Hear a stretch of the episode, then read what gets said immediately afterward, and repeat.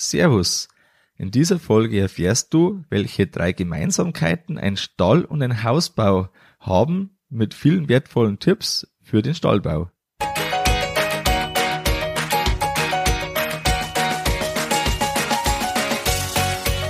Herzlich willkommen beim Kuhstall Bau und Umbau Podcast.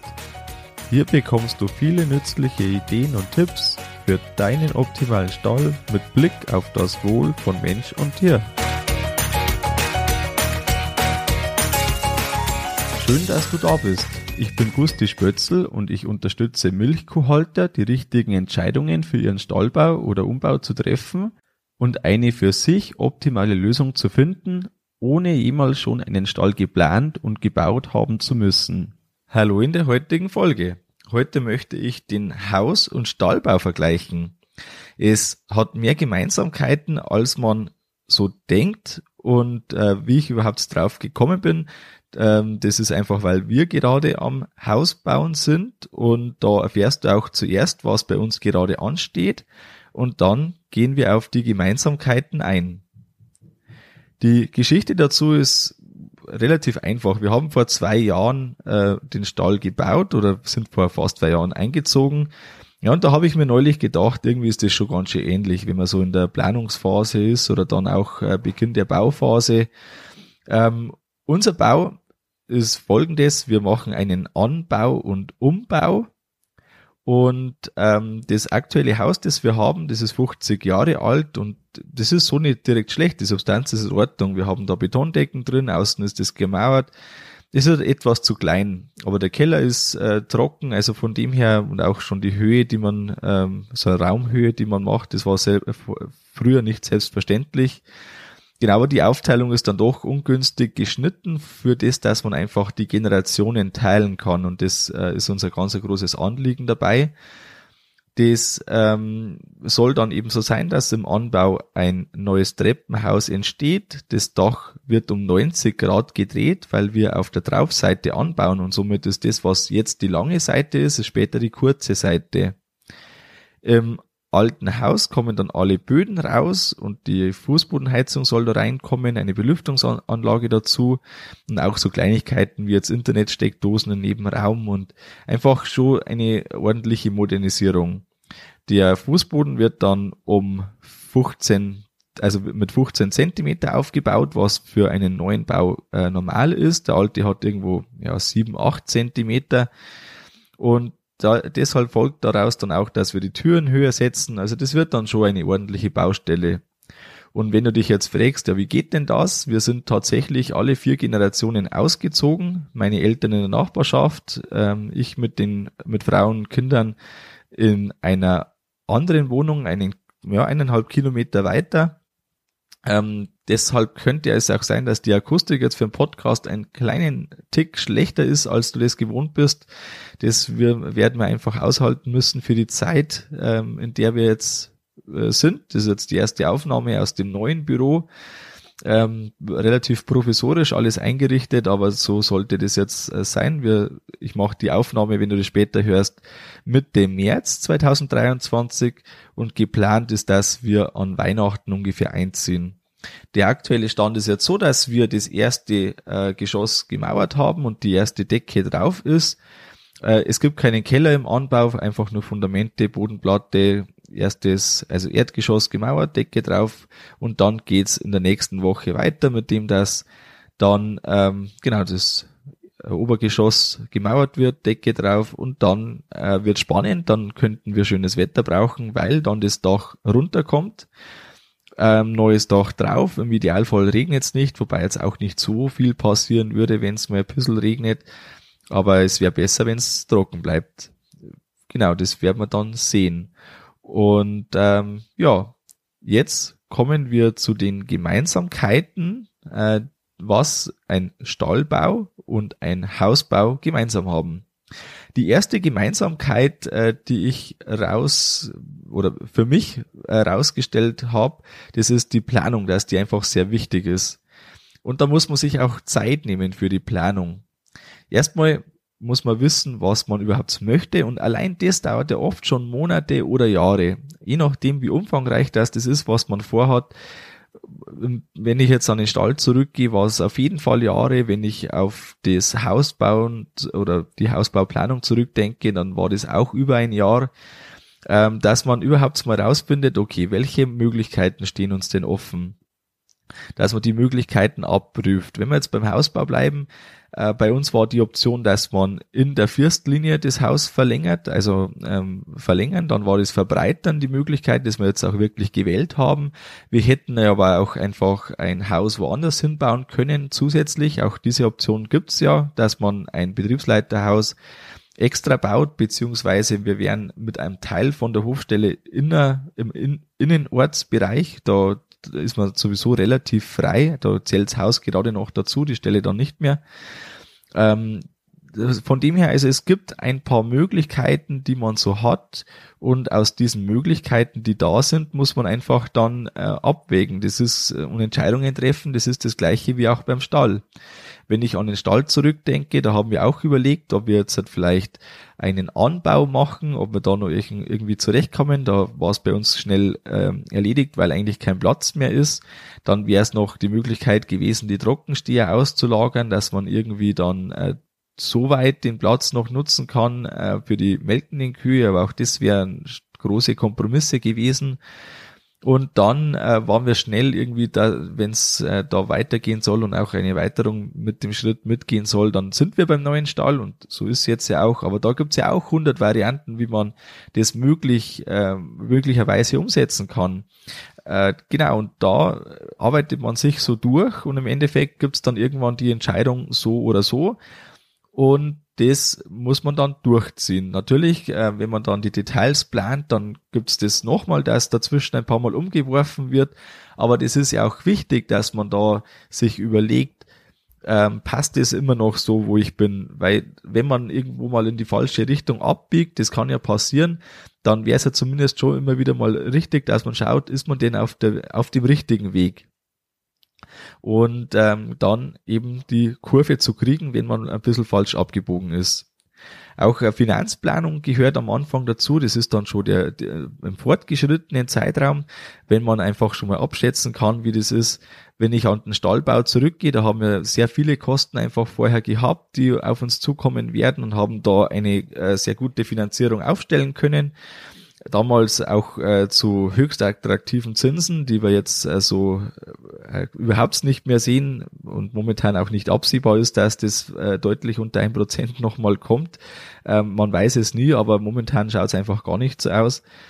Ähm, dann auch äh, einfach die, ja, die gesamte Finanzierung, wenn ich jetzt ans Hausbauen denke, da war der ursprüngliche Plan, dass wir das in zwei Bauabschnitte gliedern, dass wir äh, noch im Haus wohnen können und dann der neue Teil dazugebaut wird und gleichzeitig ähm, eine Wohnung erst fertig wird, bevor der andere Teil angegangen wird.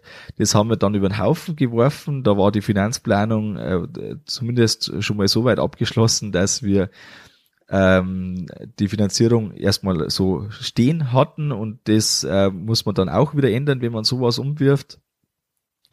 Ähm, genau, also so Punkte, die muss man berücksichtigen, man muss da äh, alles planen, schauen und umso mehr, dass man weiß, umso besser läuft es. Und dann ähm, gilt die Planung auch für das Zeitliche, dass man da äh, mit den Punkten, vor allem mit Lieferzeit, äh, früh genug dran ist. Äh, zum Beispiel mit den Fenstern, da hat, hatten wir völlig unterschätzt, dass das sein kann, dass man schon fast zwei Monate wartet von der Anfrage, bis dann wirklich das Angebot da ist. Ähm, da waren noch ein paar äh, Sachen zum Klären zwischendrin und äh, das hat unglaublich lang gedauert. Jetzt könnte es, wenn es blöd geht, sein, dass wegen den Fenstern äh, wir einen Tick später zum Verputzen kommen, was dann äh, für viele Folgesachen dann bedeutet, dass wir später dran wären. Jetzt schauen wir mal, wie das wirklich ausgeht. Das ist jetzt noch nicht äh, final. Aber solche Kleinigkeiten können schnell dazu führen, dass man einfach dann später dran ist, als man plant und äh, vorher einfach, wenn wir das schon deutlich früher gemacht hätten, die Planungen so weit, dass das alles feststeht, dann wären wir einfach da früher dran gewesen. Und deshalb die erste Gemeinsamkeit, die Planung ist sehr wichtig. Als zweite Gemeinsamkeit habe ich herausgearbeitet ähm, oder so festgestellt, dass die Vorbereitung gefühlt ewig dauert und danach geht's brutal schnell. Das ist mit Sicherheit einerseits so ein Gefühl, aber andererseits ist es ja auch irgendwo Wirklichkeit, weil wenn man sich überlegt, dass man vielleicht zwei, drei, vier Jahre für die Planung gebraucht hat und dann ist es so in einem Jahr, vielleicht sogar in einem halben Jahr, je nachdem um was geht, ist es dann umgesetzt. Dazwischen hat man noch eine Genehmigung und so weiter. Also, dass das alles soweit ist, dann ist das Gefühl ja auch Wirklichkeit und da gilt wieder das so ein bisschen mit dem ersten Punkt, dass man einfach möglichst viel vorher wissen sollte. Weil wenn es dann plötzlich losgehen und es fehlen noch wichtige Kleinigkeiten, dann hat man eigentlich nicht mehr so richtig die Zeit, dass man sich darum kümmert.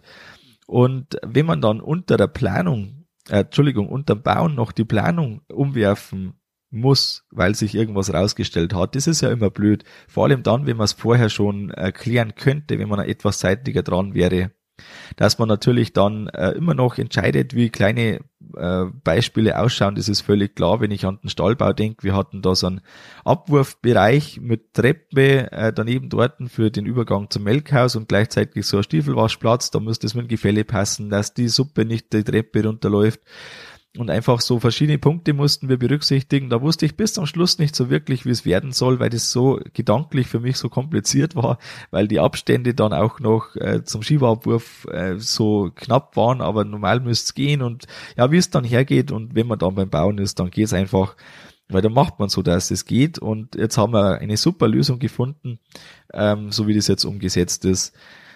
Aber wenn man da einfach schon viel weiß, ist es deutlich besser, als wenn man wenig weiß. Es gehört für mich auch viel mehr dazu noch zur Vorbereitung als die reine Planung. Für mich gehört dazu, dass man beispielsweise eine Lagerfläche vorbereitet, einen Kiesplatz, dass man Platz schafft, wenn jetzt noch Bäume im Weg wären oder wenn da irgendwas vorher dort war. Dass man sich um die Zufahrt kümmert, vor allem bei Neubauten ist das ein großes Thema möglicherweise. Die Erschließung ist auch ein wichtiges Thema, dass die Erschließung soweit gesichert ist. Beispiel, wenn man jetzt an unser Haus, wenn ich da denke, ähm, wir mussten erst das Pflaster wegmachen. Der Archäologe war dann da bei unseren äh, Erdarbeiten. Ähm, das ist so ein eigenes Thema für sich. Der Garten musste weg, dass man einfach Platz hat. Der Kanal, äh, den mussten wir umlegen, also den Abwasserkanal, weil wir da drüber gebaut haben und deshalb äh, wurde der seitlich vom Haus verlegt. Die Telefonleitung ist im Weg, ähm, die mussten wir umlegen. Wenn ich an den Stall denke, da haben wir auch das Thema mit dem Archäologen gehabt, wo wir gesagt haben, das macht man frühzeitig weg, dass da keine Überraschung kommt äh, und wir dann vielleicht deswegen nicht starten können. Die Erdbewegung hatten wir schon im Frühjahr gemacht, da war es mal sehr lange, sehr trocken, das haben wir genutzt, das war äh, Gold wert, dass wir das so gemacht haben. Ähm, so einen Kiesplatz haben wir in den Zug auch vorbereitet, also eine Lagerfläche, die ähm, sehr wichtig ist, einfach beim Stallbau, da war es eher zu wenig als zu viel bei uns. Die Erschließung hatten wir vorher gemacht, dass wir da Strom und Wasser haben, auch in der Baustellenzeit. Und auch, dass das dann später nicht mehr aufhält.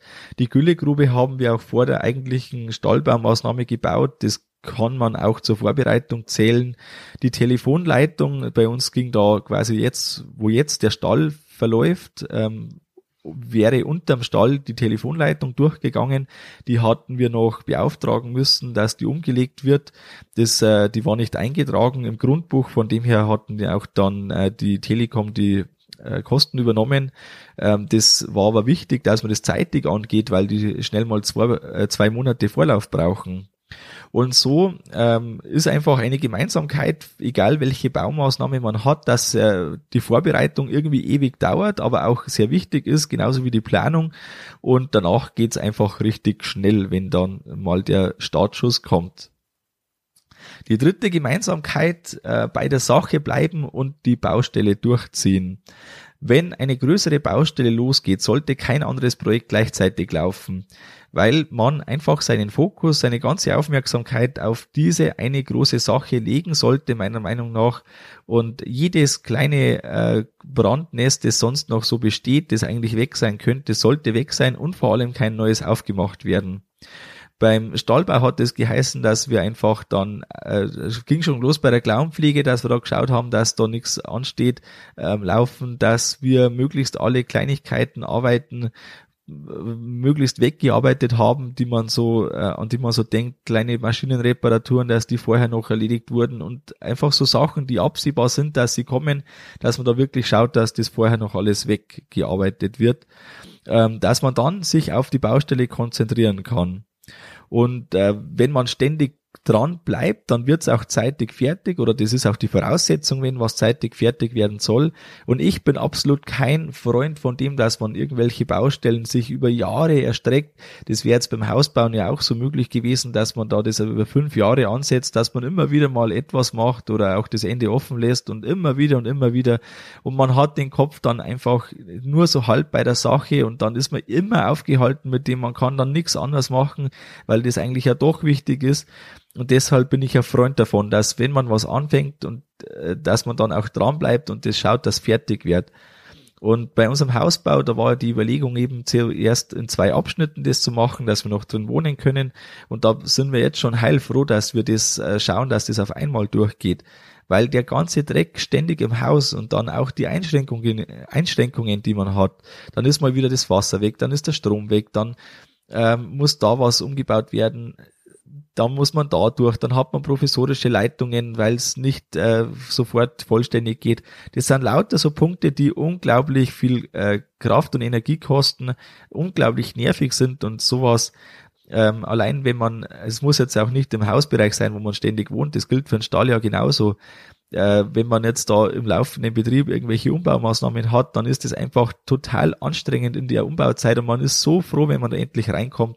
Und deshalb bin ich ein Freund davon, dass man einen Bauzeitenplan macht, dass man einfach schon mal ganz grob für jede Woche vorausplant, wirklich schriftlich, was in der jeweiligen Woche passieren soll und dann auch die Firmen. In der Regel braucht man äh, verschiedene Firmen für einzelne äh, Baustellen, beim Hausbau, beim Stallbau. Das gilt eigentlich für alles äh, größere vor allem, das man macht, dass man die Firmen auch schon auf dem aktuellen hält, dass man, wenn man jetzt weiß, zum Beispiel der Estrich ist gelegt beim Haus jetzt, dass man dann dem Fliesenleger schon mal sagt, du schau her, sechs Wochen, dann wär's recht, wenn du da bist, vielleicht auch schon ein bisschen vorher für Wände, wie auch immer dann das genau äh, abläuft äh, wenn ich jetzt an den Stallbau denke, äh, dass man im Laufe vom Unterbau seinen äh, Dachlieferanten äh, und Monteur auf dem Laufenden hält oder dass man dann sagt, okay, schau her, jetzt äh, kommt dann bald das Dach oder nächste Woche kommt das Dach, äh, äh, wenn jemand anders die Curtains macht, dass der dann schnell kommt.